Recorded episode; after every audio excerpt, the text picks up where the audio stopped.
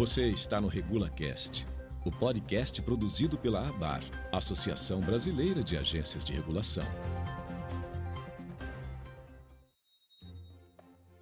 Olá, meu nome é Erika Yanuk e você está ouvindo o segundo episódio do RegulaCast.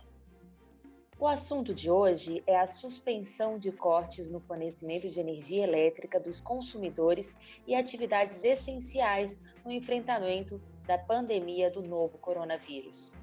Hoje estamos fazendo essa gravação online pelo momento de isolamento, atendendo às orientações da Organização Mundial de Saúde para prevenir a proliferação de Covid-19. E para falar sobre o tema, o nosso entrevistado de hoje é o diretor da Agência Nacional de Energia Elétrica, ANEEL, senhor Sandoval Feitosa, que também faz parte da diretoria da ABAR. Eu quero agradecer muito, diretor Sandoval, pela sua participação aqui no nosso podcast. Olá, Érica, é um grande prazer fazer parte desse podcast um momento que nós transmitiremos as últimas informações das medidas que a Agência Nacional de Energia Elétrica tem tomado nesse momento de crise que toda a sociedade brasileira está vivenciando. Diretor Sandoval, como foi essa decisão para a ANEL em suspender por 90 dias cortes no fornecimento de energia? Bem, Érica, nós todos é, na agência e diversas autoridades que estiveram envolvidas na tomada dessa decisão, é, estamos todos envolvidos na, na crise também. Todos somos consumidores, temos também as nossas incertezas, e nesse momento onde o consumidor brasileiro, a sociedade de uma forma geral, ela está no momento de maior fragilidade, nós pautamos a nossa decisão na primeiro no respeito à dignidade humana. Demonstramos também empatia, achamos necessário nesse momento. É, adotamos o princípio da solidariedade. Se todas as autoridades emanam recomendações para que as pessoas fiquem nas suas casas, não seria justo que essas pessoas tivessem, além das preocupações normais associadas à pandemia, aos riscos de contágio, tivessem também a preocupação de ter a sua energia elétrica suspensa. Sabemos que a eletricidade ela traz conforto, ela traz segurança, e ela é essencial para a manutenção da vida em vários aspectos. Não foi somente essa a decisão que tomamos nesse momento, mas com certeza ela se reveste de maior relevância, além de outras que tomamos. Ou seja, neste momento nós tomamos uma decisão difícil que foi suspender o corte de energia elétrica para os serviços essenciais. Ela foi difícil não pela, pela decisão em si, mas um provável impacto na, no fluxo de pagamento do setor de energia elétrica. Mas também tomamos outras decisões importantes que permitirão passarmos por este momento com uma certa tranquilidade. Quais seriam essas outras medidas, diretor? Tínhamos um, um, grande dilema a enfrentar, ou seja, as pessoas precisam ficar em casa e também precisamos manter os serviços essenciais.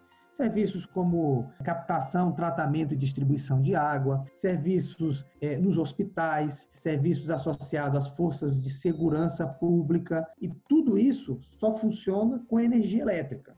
Então, a nossa decisão foi: precisamos manter a, o serviço de energia elétrica contínuo e confiável. Bem, nessa perspectiva, nós primeiro suspendemos o corte e também retiramos diversas obrigações acessórias que a distribuidora tem junto ao órgão regulador e também aos consumidores, para que neste momento de equipes reduzidas nas empresas, porque não podemos esquecer que as empresas são formadas por pessoas e os trabalhadores das empresas de energia elétrica também estão sofrendo com a crise. Então, retiramos as atividades consideradas acessórias para que as empresas de energia elétrica foquem, vamos dizer assim, o, o cerne principal da, da decisão.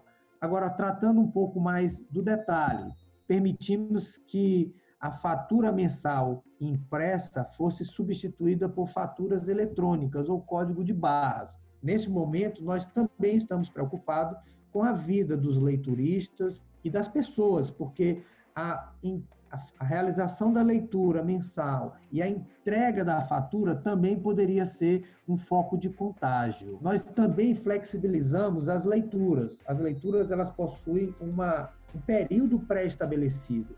Por norma, uma diferenciação desses intervalos, como também é permitido que o consumidor faça a sua autoleitura.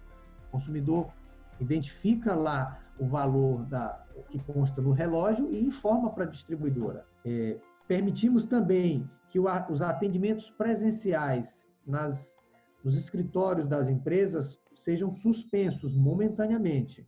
Aqui, mais uma vez, também preservando vidas, porque os empregados das empresas que trabalham nesses escritórios, como também o consumidor comum, poderia também ser um foco de contágio, uma vez que esses locais há o risco de aglomeração de pessoas. Sim. Mantemos os desligamentos programados apenas aqueles estritamente necessários. Suspendemos também os processos de ressarcimento de danos por, por danos em equipamentos elétricos, certo? E pedimos que as empresas também elaborassem planos de contingência para o atendimento de unidades médicas e hospitalares. E, por fim, é, e aí aqui foi um foco mais voltado para os consumidores mais vulneráveis, os consumidores de baixa renda, consumidores residenciais, é claro, e esses consumidores eles recebem um subsídio do governo federal, que é pago via tarifa de energia elétrica através de um subsídio chamado é, tarifa social de baixa renda. Nós momentaneamente suspendemos o teste de verificação de forma que todos aqueles consumidores que hoje estão na nossa base de dados, eles permanecerão recebendo o subsídio.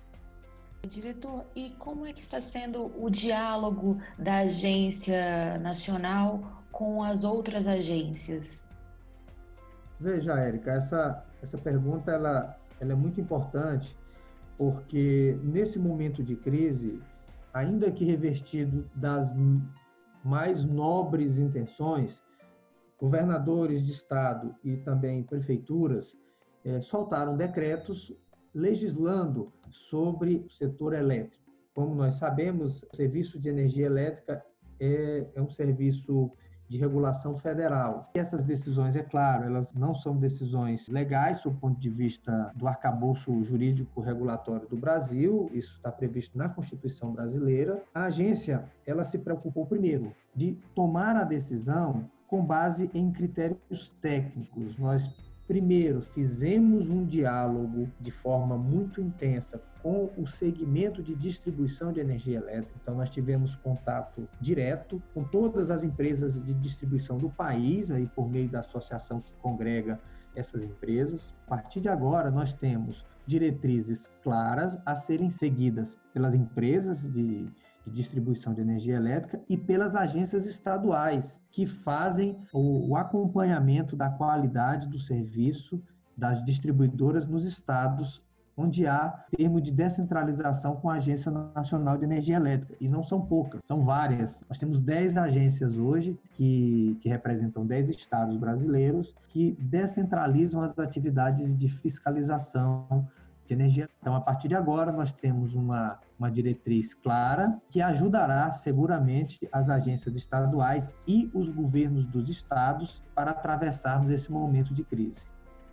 Quais seriam esses outros impactos que a agência já identificou nesse período? Nós temos três aspectos que têm que ser avaliados nesse momento. Primeiro, uma redução tal no consumo. Avaliações do Operador Nacional do Sistema Elétrico sinalizam aí com uma redução média de 15% do consumo eh, no Brasil. Um, um outro impacto que nós também visualizamos da crise é um risco de inadimplência, uma vez que o setor de distribuição ele é responsável por 100% da arrecadação de todo o setor elétrico brasileiro. Então, o setor de distribuição ele é o grande caixa das contas de energia elétrica que nós pagamos a rede de transmissão de energia elétrica que interliga todo o país e também fazemos o pagamento da energia que é gerada nas diversas fontes é, que temos hoje no país, as hidrelétricas, as termoelétricas a gás natural, as termoelétricas a carvão, as termoelétricas a termonuclear, as usinas eólicas, usinas solares, enfim, toda a cadeia. Então, é, ainda que reconheçamos que a, grande maioria dos consumidores brasileiros irão pagar a sua conta, há um risco de inadimplência. Então, a, a primeira decisão que tomamos foi de ajustar as relações de consumo, ou seja, manter o serviço de distribuição de energia elétrica para os consumidores residenciais e serviços essenciais. Agora, na outra ponta, nós temos que reconhecer que esse momento de crise pode também gerar um, um risco de inadimplência na cadeia.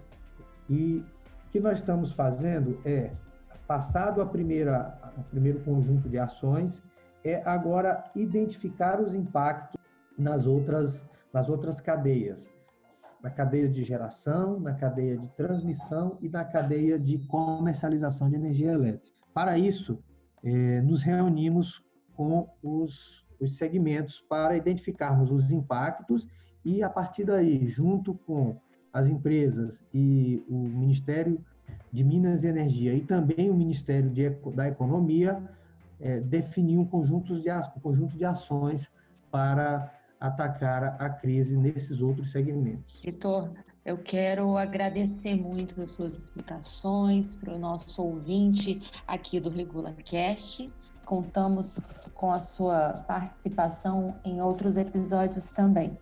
Agradeço em nome da Agência Nacional de Energia Elétrica, em nome da Associação Brasileira das Agências de Regulação, e, se você me permite, eu também gostaria de deixar uma mensagem é, final de confiança e fé em todos os profissionais de saúde envolvidos na missão de salvar vidas das pessoas que hoje se encontram nos hospitais públicos e privados em todo o país.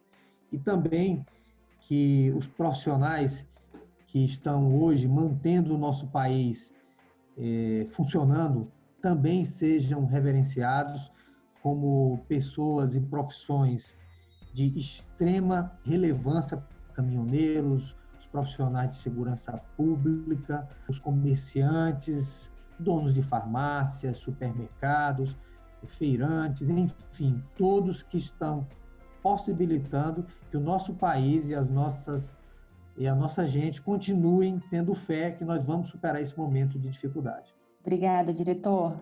Esse foi o nosso segundo episódio do RegulaCast. Você ouviu o RegulaCast. Fique por dentro de tudo o que acontece nas atividades econômicas reguladas e acompanhe as ações desenvolvidas pela Associação Brasileira de Agências de Regulação em nosso site www.abar.org.br e siga-nos nas redes sociais. Abar, dia a dia, juntos pela regulação.